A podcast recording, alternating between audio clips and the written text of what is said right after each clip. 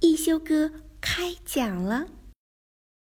一休哥是个古灵精怪的小神童，舞蹈跳得远近闻名，吹拉弹唱无一不通，就连画笔耍起来也是妙笔生花。一天，一休哥从葫芦王那里得到一本宝书《艺术故事会》，书里记载了珍贵的艺术作品背后的故事。小朋友们，你们想知道是什么样的故事吗？听。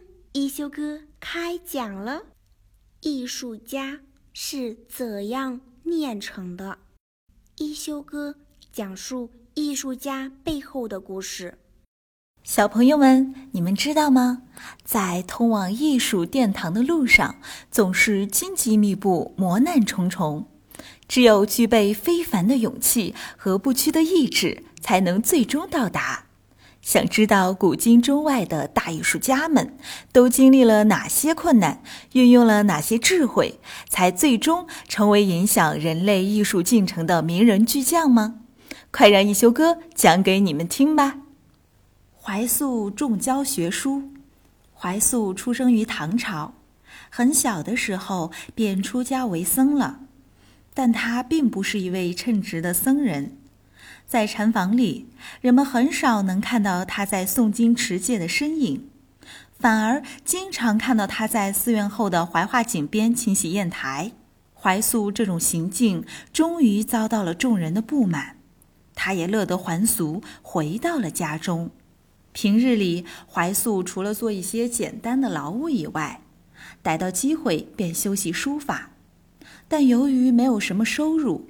购买纸张成了怀素的一大难题。为了解决这一难题，怀素找来一块木板，在木板涂上白漆进行练习。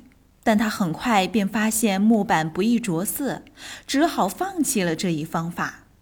后来，怀素在院子里种上了大片的芭蕉，等到芭蕉成熟后，就摘下来在芭蕉叶上写字。很快，成熟的芭蕉叶就被怀素摘光了，他便拿着笔来到芭蕉树前，直接在没长成的小叶子上写字。冬天，他的手被冻得皴裂；夏天，他被毒日头晒得大汗淋漓。但他始终没有放弃练习书法，终于在书法上取得了不小的成就。小朋友们。怀素刻苦习书的精神真的好值得敬佩呀！这个故事也告诉我们，学习要懂得变通，不能只一味的纠结于常规。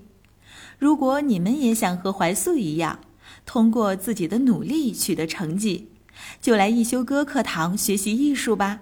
还不赶快来报名？